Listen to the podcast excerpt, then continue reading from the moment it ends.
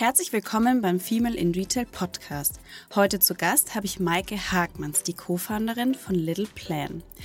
Maike hatte mich direkt angeschrieben und gefragt, ob sie denn nicht Gast bei uns im Podcast sein möchte. Und dann ging das ganz schnell. Wir haben miteinander telefoniert und es war eigentlich sofort klar, die Frau, die muss ich in unserem Podcast haben, denn sie und ihre Mitgründerin, die haben ein ganz tolles Business gegründet, das ganz, ganz wichtig auch ist, denn es geht um Erste Hilfe und wie man eigentlich dieses Thema auch so ein bisschen entstauben kann. Und ich freue mich total heute auf meinen Gast und will gar nicht lange fackeln. Deswegen sage ich herzlich willkommen, liebe Maike. Hallo Verena, vielen Dank. Herzlich willkommen zu Female in Retail, dem Podcast rund um weibliche Erfolgsgeschichten im digitalen Handel und darüber hinaus. Mit unseren Gästen blicken wir, Verena Schlüppmann und Verena Lindner, auf ihre ganz persönlichen Erfahrungen und Tipps in der Businesswelt. Zu Beginn eine kurze Werbung in eigener Sache. Die K5 wächst und wächst. Wir suchen daher tatkräftige Unterstützung in den Bereichen Marketing, Sales, Events und Redaktion. Warum ihr bei uns starten solltet? Wir arbeiten für eine der Zukunftsbranchen weltweit, dem E-Commerce. Das heißt, ein sicherer Job und jede Menge spannende Entwicklungen sind garantiert. Wir produzieren richtig coolen Content für den Retail, für den wir mit spannenden Persönlichkeiten aus der Branche direkt in den Austausch gehen und so ein großartiges Netzwerk aus Gründerinnen, Newcomerinnen und den Big Playern um uns herum haben. Bei uns gibt es flache Hierarchien, schnelle Entscheidungswege und damit die Möglichkeit, richtig viel mitzugestalten und so die K5 aufs nächste Level zu heben. Flexible Arbeitszeiten und Homeoffice sind bei uns selbstverständlich, genauso wie 30 Tage Urlaub. Klingt gut? Dann schau doch mal bei unseren offenen Stellen vorbei unter www.k5.de/karriere. Wir freuen uns auf euch. Entstauben ist ein Wort, das müssen wir unbedingt in unsere Pitches einbauen. Das hatten wir noch gar nicht auf dem Schirm. Äh, muss ich mir direkt merken, aber du hast es perfekt äh, gesagt. Wir entstauben das Thema Erste Hilfe. Sehr gut. Mike, ich möchte mal anfangen mit einer Frage. Und zwar, jetzt haben wir ja schon Mitte, Ende Februar. Wenn die Folge erscheint, sind dann schon rum zwei Monate rum vom neuen Jahr und neues Jahr heißt ja immer so ein bisschen neues Jahr, neues Glück und Neuanfänge auch so ein bisschen. Wann, wenn du jetzt so ein bisschen überlegst, die letzten zwei Monate, wann hast du oder was hast du in diesem Jahr Neues angefangen? Gibt es da irgendwas?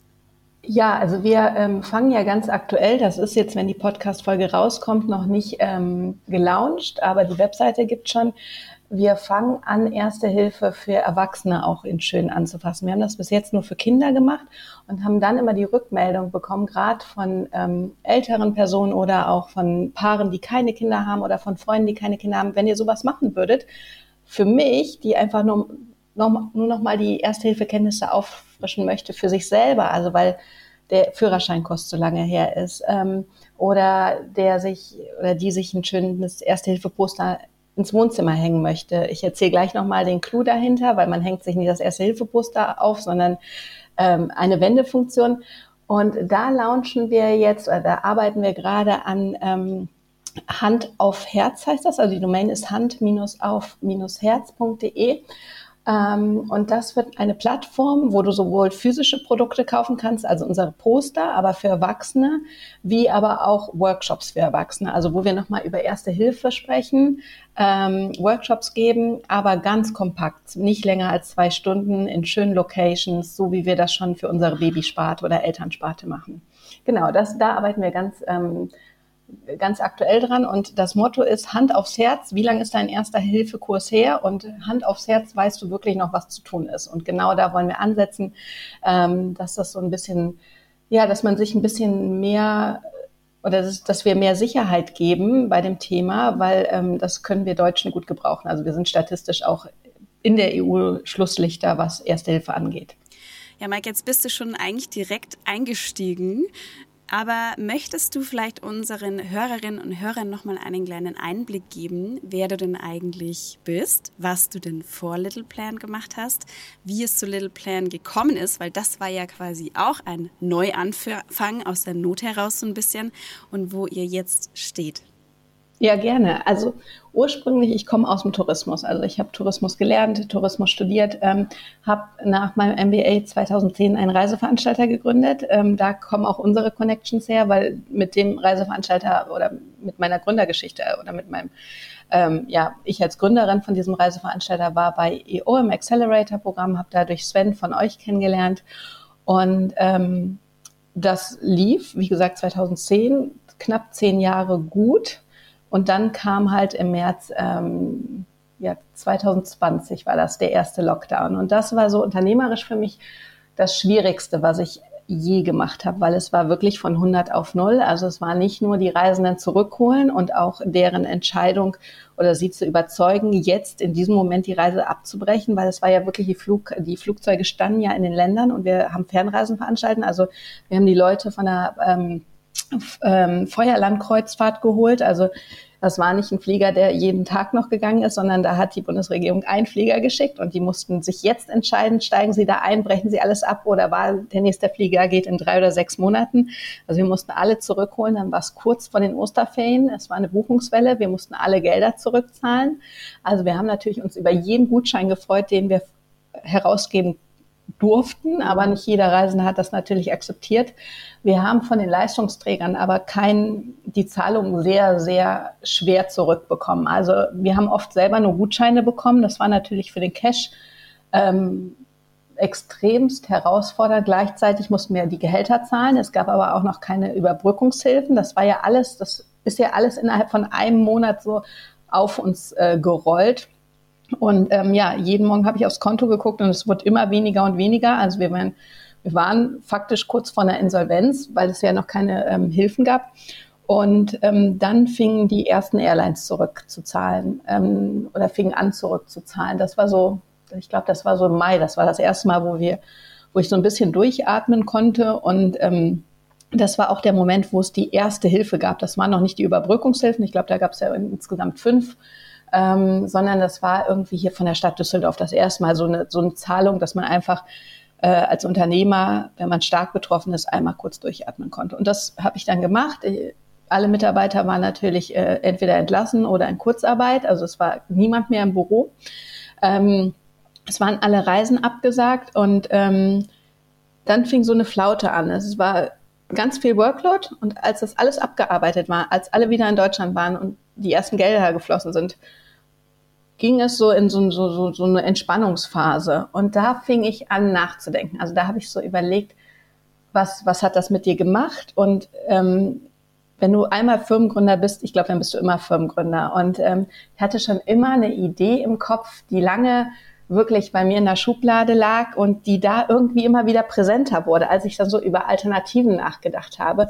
Und das war oder das waren damals erste Hilfeposter, weil ich ähm, habe einen, einen Geburtsvorbereitungskurs gemacht und natürlich wird das Thema Erste Hilfe dort angesprochen und die Hebamme hat uns natürlich ein Handout gegeben. Das war ein DIN A4-Blatt, Arealschrift, potthässlich, hat uns das gegeben. Da stand drauf, so reanimiert man ein Baby und sie sagte noch dazu, das ist super wichtig, sie ich, hat noch gesagt, ich kann nur Word, aber wenn das jemand schön machen kann, dann soll er das mal machen. Das hat sie damals noch gesagt. Und das war immer so bei mir in dieser Schublade.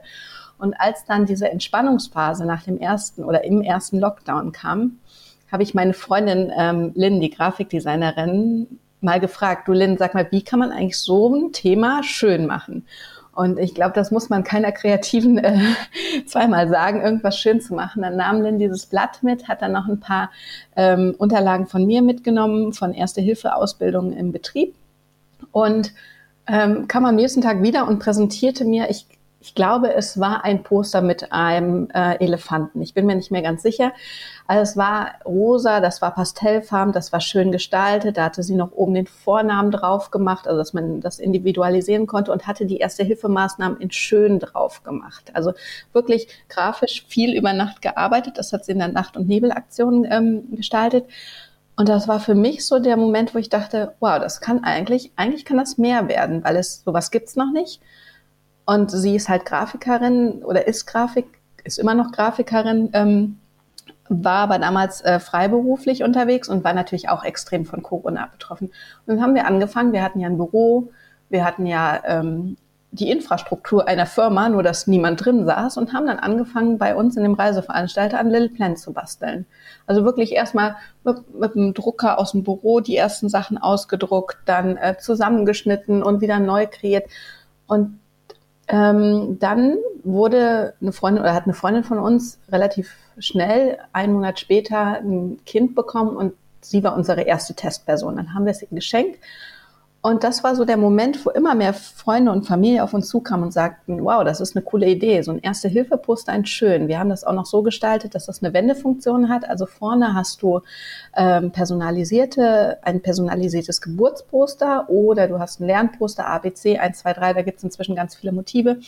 Und hinten hast du die Erste-Hilfe-Maßnahmen, daher auch unser Slogan Erste Hilfe im Handumdrehen.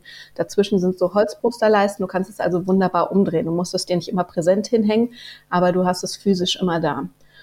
Und dann haben wir uns irgendwann überlegt, okay, komm, wir setzen mal einen Online-Shop auf. Wir hatten ja durch den Reiseveranstalter hatten wir einen Hoster und alles und einfach nur noch eine Domain dazu gekauft, noch eine zweite WordPress-Seite auf den Server gespielt und ähm, haben die ersten Sales auch noch über den Reiseveranstalter gemacht. Also wir hatten einen Steuerberater gefragt, kann ein Reiseveranstalter auch Poster verkaufen? Also in Corona könnt ihr alles machen. Ähm, ja. ja, haben dann wirklich die ersten äh, Poster verkauft und es war dann so eine Eigendynamik. Dann haben wir uns irgendwann gefragt, wie stellen wir uns auf? Wären wir eine Kapitalgesellschaft, bleiben wir Einzelpersonen? Und schlussendlich ist es so weit gewachsen, dass wir jetzt heute ähm, eine UG sind, vier Business Angel, ähm, im, äh, an Bord haben. Also eine, in, eine Runde haben wir abgeschlossen letztes Jahr im März. Wir sind ausgezeichnet worden von der größten ähm, Rettungsdienststiftung, die es gibt in Deutschland, ähm, kommen jetzt in den Einzelhandel, ja, und haben so aus der äh, Corona-Plan B, ähm, wie soll ich sagen, äh, aus dem Corona-Plan B haben wir äh, ein neues Business gestartet. Genau. Der, Reise, der Reiseveranstalter, muss ich noch kurz hinzufügen, ist inzwischen gelöscht. Also den habe ich nicht wieder aufgebaut. Ähm, hat zwei Gründe. Einmal, ich hatte erzählt, das ist gleichzeitig noch mit, äh, mit meinem, einer Schwangerschaft und mit meinem Kind. Ähm, das fiel alles zusammen. Und ich habe mich einerseits habe ich mich wirklich gefragt, ähm, möchte ich so eine Branche weiterhin unterstützen, die so umweltbelastend ist. Ich hatte ja eine Alternative, die so sinnstiftend war. Und dann hab, ähm, und dann kam schlussendlich einer der Business Angel und hat gesagt, ich möchte nicht, dass du zweigleisig fährst, entscheide dich entweder das oder das. Und das war die, das war halt die Kombi, wo ich gesagt habe, nee, eigentlich möchte ich einen Reiseveranstalter nicht weitermachen. Äh, und der ist jetzt seit Dezember gelöscht, genau, Dezember 22. Der war jetzt im Löschungsjahr 22 und ist jetzt, mhm. jetzt gibt es die GmbH, GmbH nicht mehr. Mhm. Also jetzt voller Fokus auf Little Plan. Total, ja. Sehr gut. Seid ihr zu zweit? Also ihr seid ja zwei, du hast ja eben schon gesagt, du hast mit deiner Freundin dann gegründet. Seid ihr noch zu zweit oder habt ihr schon Mitarbeiter? Ähm, wir sind zu zweit, also wir sind zwei äh, hier im Büro. Wir kriegen jetzt noch eine dritte, die ihre, ähm, eine Werkstudentin, die äh, sechs Monate ihr Praktikum bei uns macht. Und wir haben natürlich die Freelancer, die die Workshops für uns machen. Jetzt sagst du schon, jetzt hast du schon Stichwort Workshops gesagt. Ihr habt ja eben nicht nur diese Poster, die du schon erklärt hast mit dieser Wendefunktion, sondern es gibt ja noch äh, mehr bei euch im Shop. Magst du da mal einen Einblick geben, was für Produkte ihr da noch alles habt? Ja, die Poster, die waren nur so unser initiales Produkt, wo wir gesehen haben, wir schaffen es durch etwas schön zu machen, eine Gesellschaft anzusprechen. Also dadurch, dass wir eigentlich ein richtiges Scheißthema schön anfassen, äh, beschäftigt man sich damit und hängt man sich das auch äh, an die Wand und es verschwindet nicht in der Schublade, weil darauf kommt es ja an. Also wenn du einen Notfall hast, dann musst du ja die Handgriffe griffbreit haben und nicht überlegen, hm, wo habe ich denn dieses hässliche DIN A4-Blatt hingelegt. Und ähm, haben uns dann im nächsten Schritt überlegt, eigentlich müssten wir auch diese Erste-Hilfe-Kurse, die es gibt, die immer noch eine Führerscheinpflichtveranstaltung sind, müsste man auch schön anfassen, also entstauben. Ähm, und dann haben wir uns überlegt, wie, wie, wie macht man das? Also was, was sind diese klassischen Erste-Hilfe-Kurse? Die sind vor allem lang, ne? die sind acht Stunden, weil das der Gesetzgeber für einen Führerschein vorschreibt. Aber kein Gesetzgeber schreibt irgendwelche Kurse für Eltern vor, also es gab keine Länge. Ähm, dann sind sie meistens in hässlichen Locations, also irgendwo Schulungsräume, wo du noch im Hintergrund einen ähm, Getränkeautomat rattern hast und ähm, die sind äh, oft langwierig. Also es werden viele Themen durch, äh, durchgesprochen, auch weil es vom Gesetzgeber oftmals vorgeschrieben ist. Und dann haben wir uns überlegt, wir möchten eigentlich Kurse machen in einer schönen Location, also ins Café. Dein Lieblingscafé in deiner Hut, das mieten wir abends. Äh, die machen meistens um 18 oder 19 Uhr zu, je nach der Stadt, äh, je nach Stadtteil. Dann ähm, gehen wir, fangen, fangen unsere Kurse eine Viertelstunde später an. Ganz kompakt, zwei Stunden und wir sprechen nur über das Wesentliche. Also wir sprechen wir sprechen nicht darüber, wie du eine Zecke rausnimmst. Aber wenn jetzt ähm, du eine allergische Reaktion hast und eine Atemnot hast, natürlich sprechen wir darüber. Und so, dass man noch aufnahmebereit ist, alles sich zu merken und das dann im Notfall anzuwenden. Also kurz, kurz, kompakt und vor allem aber auch schön. Und das nimmt äh, oder das hat sehr guten Anklang. Also wir sind jetzt in Berlin, in Hamburg, in Köln, Düsseldorf und äh, fangen jetzt wieder an mit Frankfurt. Sehr gut. Du müsst auf jeden Fall auch in den Süden noch äh, ausweiten nach München und so weiter. Ich hatte nämlich vorhin bei euch geschaut, ob ihr das eigentlich auch in der äh, südlichen Gegend von Deutschland anbietet. Ähm, deswegen hoffe ich, dass da auf jeden Fall noch was passiert. Mm, du hattest jetzt gerade schon gesagt, so Führerschein ist so das Typische, ne, wo man diese, diesen Erste-Hilfe-Kurs macht. Dann gibt es teilweise noch in Betrieben, wird das ja auch dann angeboten vom mhm. Arbeitgeber. Und dann habe ich tatsächlich so überlegt, und ich bin mir gar nicht sicher, ob in Schulen, ob man dort eigentlich auch einen Erste-Hilfe-Kurs macht. Und ich kann mich tatsächlich bei meiner Schulzeit irgendwie gar nicht so richtig dran erinnern. Ähm, Kooperiert der da irgendwie auch mit solchen Einrichtungen oder ist das geplant? Das ist geplant, ähm, genau. Das ist noch ein weiteres Projekt, wo wir auch noch drin stecken. Das hatte ich eben nicht erwähnt. Ähm, das ist ganz frisch, weil letztes Jahr im Mai wurde erst eine Petition im Deutschen Bundestag eingereicht, dass erste Schulen äh, das erste Schulen sage ich schon, dass Schulen Erste Hilfe verpflichtend ähm, oder Erste Hilfe-Kurse verpflichtend einführen müssen. Wie gesagt, das ist eine Petition. Das dauert wahrscheinlich ewig, bis es äh, umgesetzt wird. Allerdings NRW war da ganz schnell und da liegt schon oder es ist schon im neuen ähm, Koalitionsvertrag verschriftlicht. Und was wir machen wollen oder wo wir daran arbeiten möchten, ist ein Konzept zu schreiben, ähm, das die Lehrer empowert, dieses Thema selber anzufassen und mit den Schülern äh, durchzugehen. Weil im Moment, es gibt Erste-Hilfe-Kurse in Schulen, sogar relativ viele Lösungen, aber es ist immer noch mit externem Trainer. Also dieses Thema ist immer noch irgendwie kompliziert. Es muss immer noch irgendjemand externes kommen und es erklären. Und unser Ansatz ist, Erste Hilfe ist eigentlich so einfach, dass es jeder machen kann und damit auch jeder jedem erklären kann. Und da arbeiten wir dran, ist aber ähm, von der von, vom, vom Projekttiming hinter dem äh, Hand auf Herz, wo ich eben drüber gesprochen habe, angesiedelt. Also kommt dann eher Richtung äh, Sommerferien und Lounge äh, zum neuen Schulstart. Sehr gut.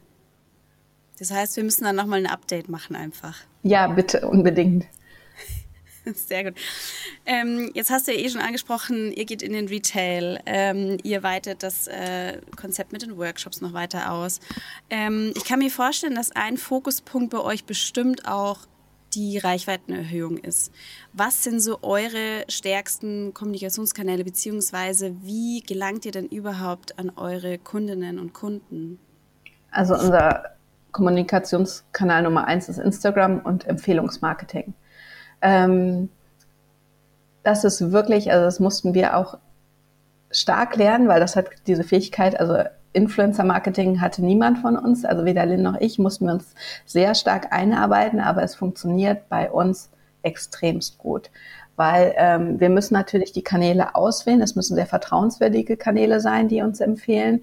Äh, dann muss es von der Zielgruppe, wir sind ja immer noch, oder im Moment, unser Cash wird ja immer noch durch die Elternsparte generiert. Es muss, es müssen Kanäle sein, die ganz junge Eltern ansprechen. Also sobald das Kind eins, zwei, drei Jahre ist, ist es eigentlich auch schon wieder zu alt. Also wir haben letztens festgestellt, Beikostkanäle laufen bei uns gar nicht so gut, sondern eher noch viel, die viel jüngere ähm, Sparte oder die viel jüngere Zielgruppe davor, also Hebammen, wenn du dich anfängst mit Thema Geburt, was brauche ich alles damit zu beschäftigen.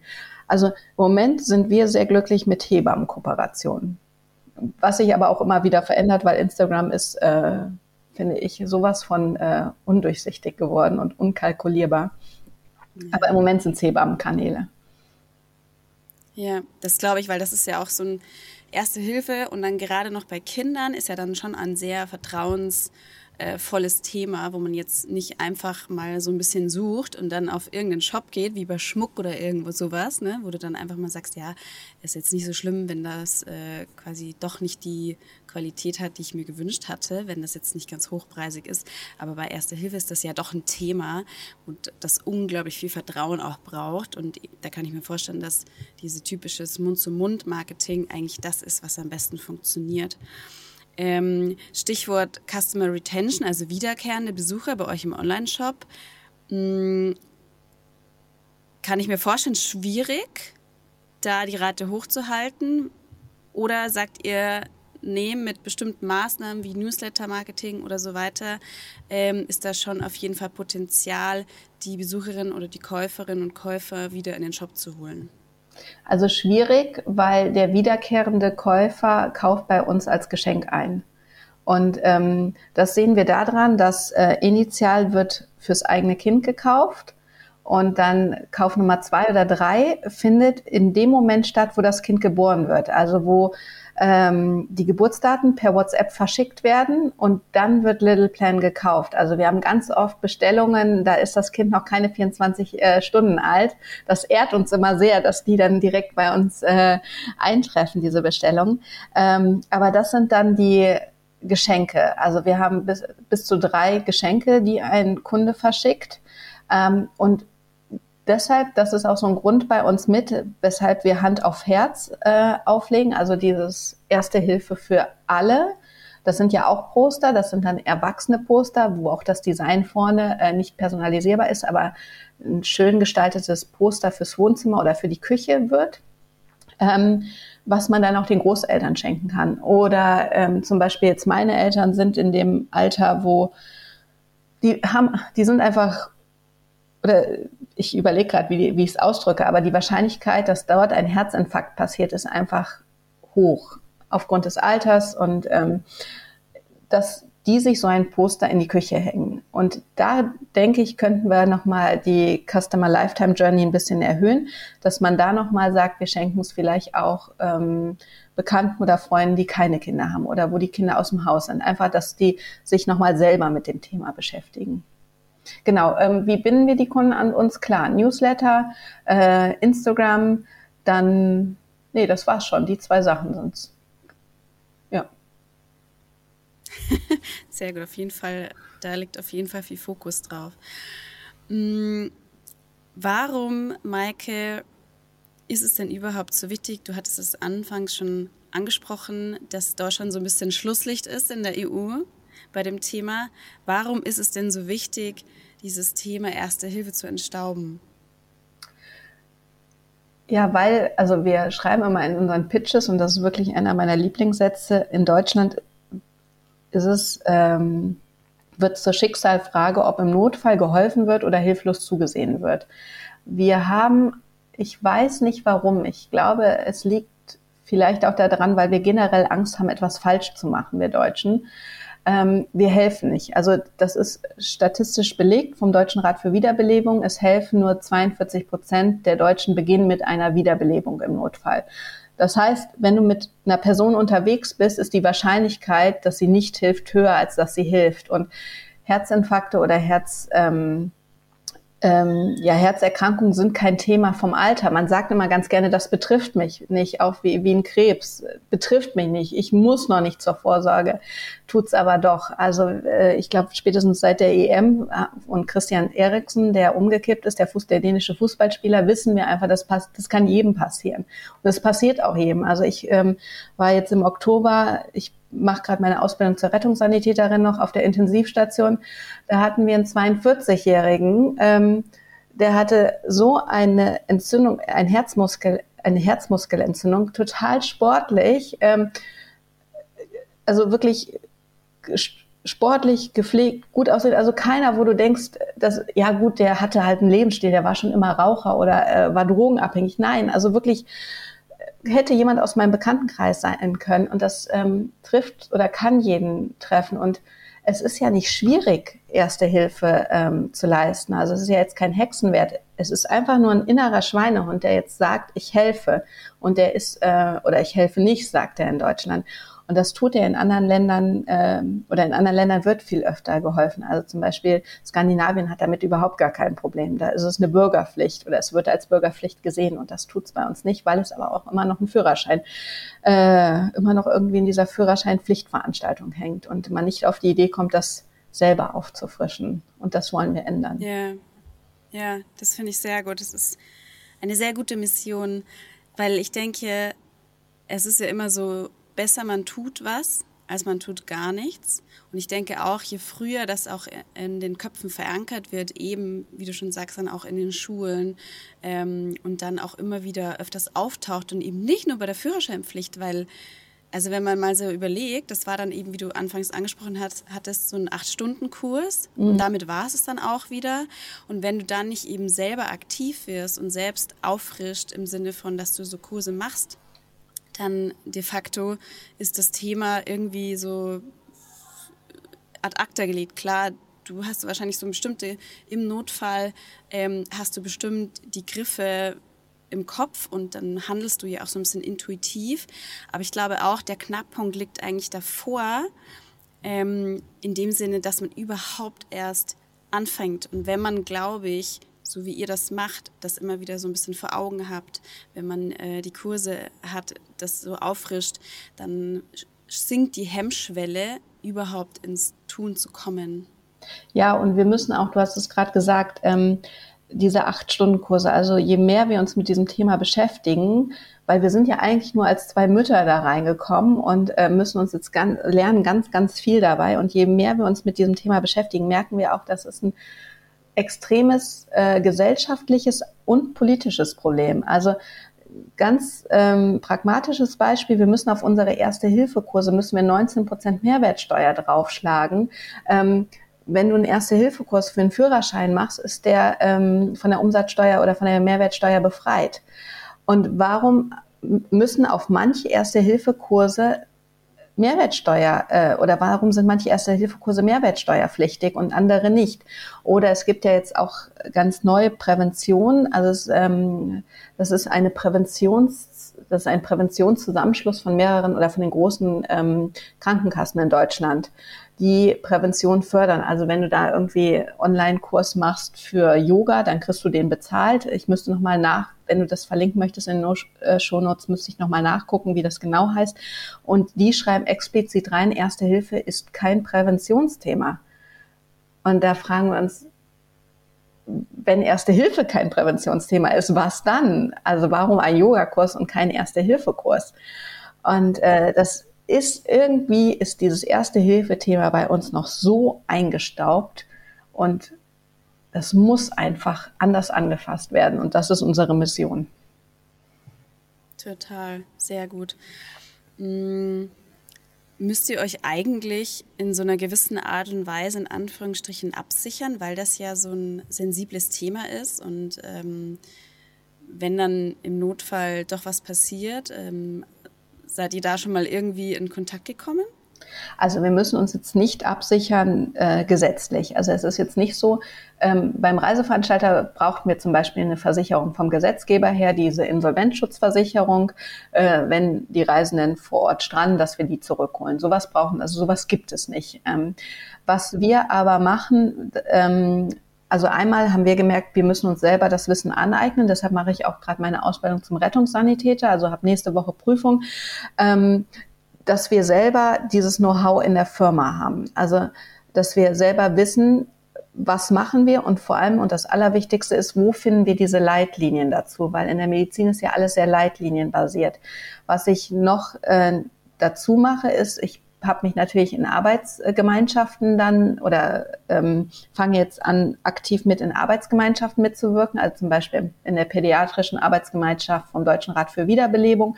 Ähm, da sind wir auch eingetreten im ähm, Moment, ähm, im, äh, also haben eine Mitgliedschaft im Deutschen Rat für Wiederbelebung und dass wir da nah an die Leitlinien oder an die, die sie schreiben beziehungsweise übersetzen, wenn es internationale Leitlinien, dass wir da nah dran kommen und da sehr aktiv sind. Das können wir machen. Aber eine Versicherung müssen wir jetzt nicht abschließen. Ähm, das ist nicht reguliert.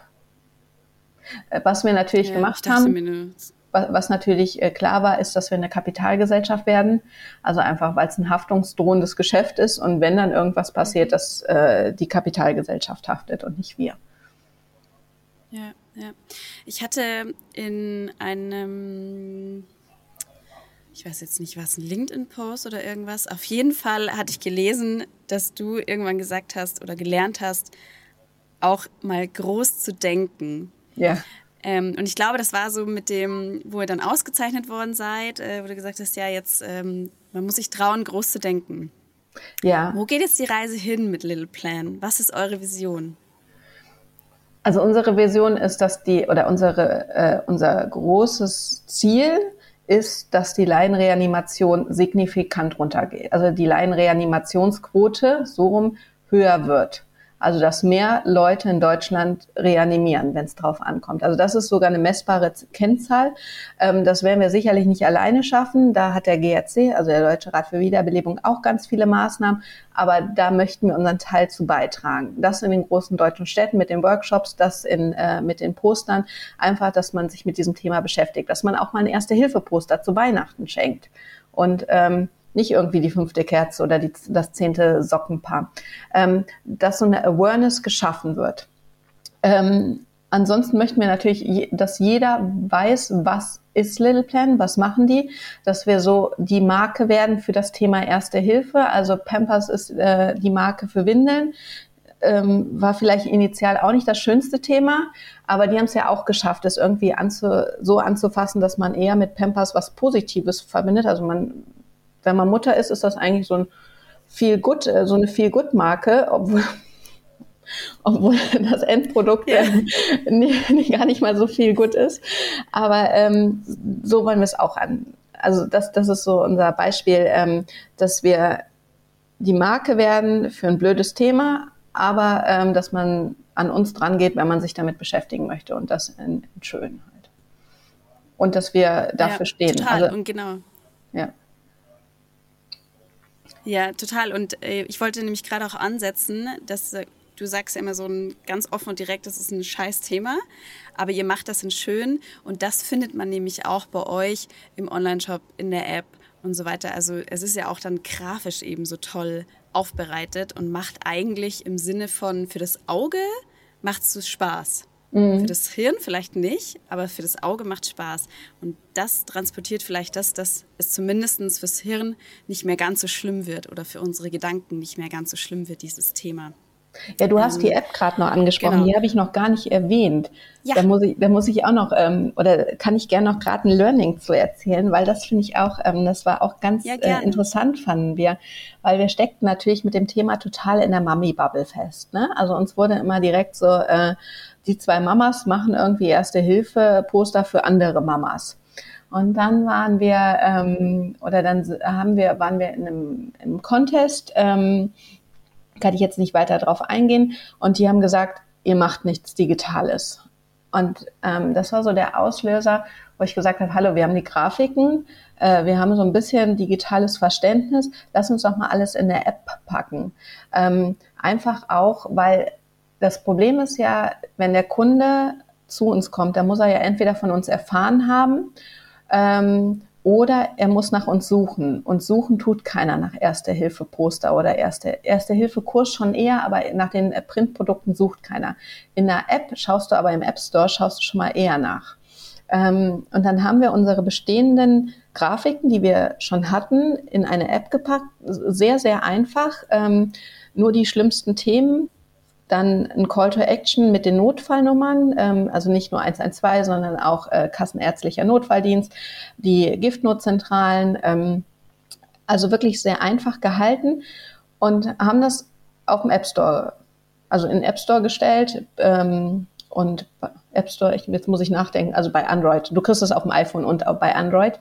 Und ähm, haben jetzt 6400 aktive User jeden Monat. Und das ist sowas, wo wir sagen, ja, wir erreichen aber auch die Eltern, dass sie sich das downloaden und dass sie aber auch danach suchen. Also das anscheinend gehen Eltern in den App Store und suchen nach einer ersten Hilfe-App.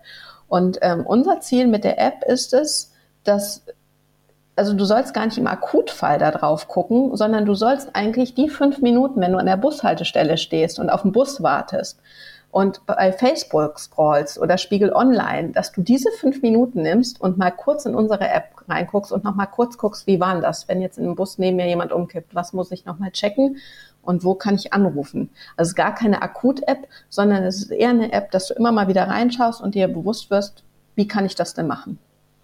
Weil ich glaube, im Notfall selber hast du so viel Adrenalin und deine Hände zittern so sehr, da wirst du gar nicht mehr in der Lage sein, äh, mehr als 112 einzugeben auf, auf einer Tastatur. Ja.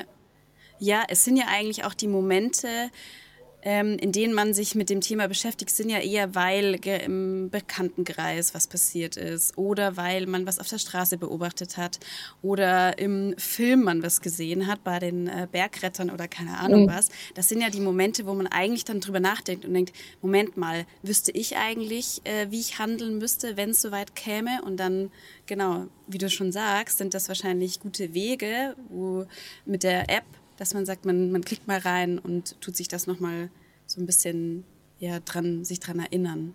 Ja, vor allem, ja, wie viel, wie viel Stunden hängen wir am Tag am Handy? Also da kann ich auch gerne fünf Minuten einfach mal nutzen, um zu wissen, wie man äh, reanimiert. Das, äh, glaube ich, schadet Facebook ja. und Instagram nicht. Das, das stimmt. ähm, Maike, wie, ich hatte in einem Interview gelesen, da war das Interview ging zum Thema Sologründung.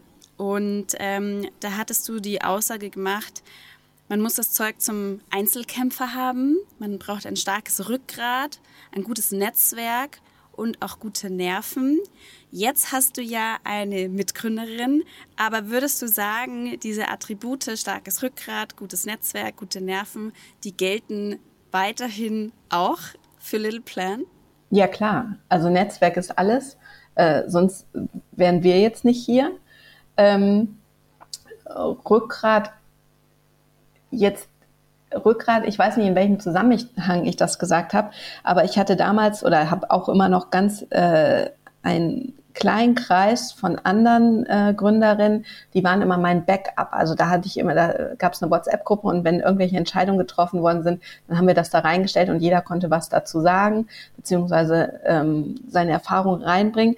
Die gibt's immer noch, aber da frage ich natürlich erst meine Mitgründerin äh, davor. Also da ist nochmal ein Zwischenstep eingeschaltet. Was man natürlich auch sagen muss, jetzt zur Gründung äh, mit Lynn, wir sind seit 87 befreundet, also seit unserer Einschulung kennen wir uns. Das ist jetzt nichts, wir haben uns nicht auf einem Gründerwettbewerb kennengelernt, wo wir Mitgründer gesucht haben, sondern wir haben Kinder zusammengekriegt, wir haben Grundschulzeit zusammen gemacht, wir haben Abitur zusammen gefeiert, wir haben die erste Trennung zu, äh, zusammen gemacht, äh, zusammen durchgemacht. Und ähm, das ist ein ganz anderes Verhältnis, das ist als jetzt ein typisches Gründer. Ähm, also wo man, wo man sich zusammentut, weil man eine Idee hat, vielleicht sich aus zwei Projekten kennt und damit dann gründet. Also es ist bei uns auch immer eine Kombi zwischen Familie und ähm, Gründungssachen. Aber definitiv ist sie mein Rückgrat, ja. Sehr gut, schön. Ähm, wir müssen leider zum Ende kommen, Mike. Ich glaube, wir könnten jetzt wahrscheinlich noch ewig äh, darüber sprechen, wie oder noch Ideen wahrscheinlich spinnen, wie man dieses Thema Erste Hilfe entstauben kann. Aber es war schon mal ein super toller Einblick, den du uns gegeben hast. Und ich drücke auf jeden Fall ganz, ganz fest die Daumen, dass ihr noch äh, eure Vision weiter verfolgen könnt und dass ähm, ihr möglichst in allen Kinderzimmern und in allen Küchen und in allen Schulen hängt, in Anführungsstrichen, dass ihr vor allem auch diese Workshops weiter ausbauen könnt. Und ich habe zum Schluss habe ich eine Abschlussfrage und zwar, man merkt total, dass du ähm, Little Plan mit voller Leidenschaft verfolgst und ähm, dass, dass da so richtig eine Passion drin steckt. Hast du neben Little Plan eine weitere Leidenschaft, eine Passion? Fällt dir ja. da was ein? Klar, Mama sein. Also das ist das Schönste, was es gibt auf der Welt. Ähm, das ist auch das, ich weiß nicht, ob du den LinkedIn-Post gesehen hast. Ich habe letzte Woche noch mal einen Post gemacht, das war so zum Ende meiner Ausbildung im Rettungsdienst. Ähm, und was mir noch mal so bewusst geworden ist, die Familie ist so das Wichtigste, was man hat. Ne? Also die geht über alles. Und ähm, klar, im Rettungsdienst begleitest du auch, auch oft Menschen beim Sterben, aber sobald die Familie dabei ist, ist es halb so schlimm. Und das ist Familie ist Passion Nummer eins, Vision ist, ist, mein, ist mein Anker und alles, was drumherum kommt, äh, ist schön, aber Familie ist der Stamm. Ja. Kann man das so sagen? Ja, ne? Ja, ja, ja. ich habe tatsächlich den LinkedIn-Post gesehen und ähm, musste dann auch, äh, war ganz gerührt tatsächlich auch, weil den Punkt, Liebe ist die beste Medizin, das fand ich auch sehr, sehr schön. Ja, und ja da das ist sie auch. Also, also ähm, ich muss noch einen Satz dazu sagen. Ich habe ja diese Ausbildung angefangen während der Little Plan Gründung und ich habe ja wirklich, ich bin noch mit 40, ich bin jetzt 42, ich habe wirklich noch mit 40 Praktikum gemacht bei der Feuerwehr. Also ähm, aber was ich da gelernt habe in diesen zwei Jahren, also ich habe die Ausbildung sehr gezogen, weil natürlich auch Little Plan da war, aber was ich in dieser Rettungsdienstausbildung gelernt habe, das ist, so viel habe ich, glaube ich, an Menschlichkeit, was das Menschliche betrifft, nirgendwo anders gelernt. Und da bin ich sehr dankbar für, dass ich mich dafür entschieden habe und auch die, dass ich die Chance hatte, das zu machen. Sehr gut, sehr gut. Das ist doch ein schöne eine schöne Erzählung und auch eine ähm, schöne Motivation, dass das auch noch mehr machen werden. Und ähm, Maike, vielen, vielen Dank für den Einblick in Little Plan. Ähm, ich bin ganz, ganz gespannt. Wir haben ja auch schon vereinbart, dass äh, wir noch ein bisschen mehr über euch ähm, informieren auf unserem K5-Blog, dass da was erscheinen wird. Auch wenn Hand aufs Herz dann online geht, äh, freue ich mich auch total drauf. Und ähm, genau, jetzt äh, würde ich sagen, wir starten weiter in den Tag. Du musst eh bald los. Ich freue mich total, dass du dir die Zeit genommen hast. Und wir machen, haben wir ja schon gesagt, Ende des Jahres einfach nochmal ein Update. Ähm, dann schauen wir uns nochmal, wo ihr dann steht. Und ich drücke euch auf jeden Fall ganz, ganz fest die Daumen. Und ähm, genau, sage vielen lieben Dank, liebe Maike. Schön, dass du da warst. Vielen Dank, Verena, für die Einladung.